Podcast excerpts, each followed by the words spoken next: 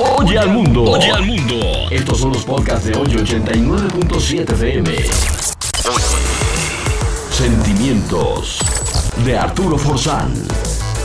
Se supone que llegar a la madurez es llegar ya a la etapa donde puedes confiar en lo que piensas, dices, haces y que sabes hacia dónde vas, sabes qué es lo que quieres. Y no importa la edad para la madurez. La madurez es la habilidad de controlar la ira y resolver las discrepancias sin violencia o destrucción. La madurez es paciencia. Es la voluntad de posponer un abrazo inmediato en favor de un beneficio a largo plazo. Es perseverancia, que es esa habilidad de sacar adelante un proyecto o una situación a pesar de una fuerte oposición o retrocesos decepcionantes. Cuando llegas a la madurez, es cuando tienes ya la capacidad de encarar disgustos y frustraciones, incomodidades, derrotas. Ya no hay quejas, ya no hay abatimientos, hay solamente acción.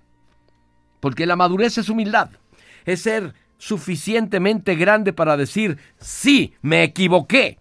Y cuando se está en lo correcto, la persona madura no necesita experimentar la satisfacción de decirte lo dije o echarle la culpa a cualquier cosa de lo que ha pasado.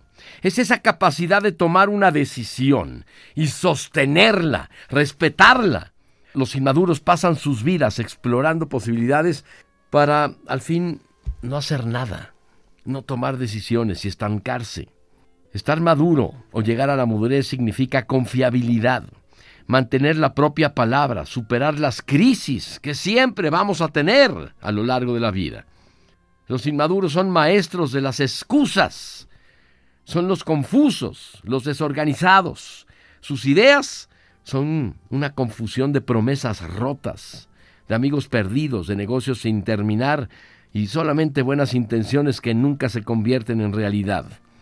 Si ya llegaste a la madurez, quiere decir que te dedicas al arte de vivir en paz, con lo que puedes cambiar, pero por lo pronto, aceptas sin problemas.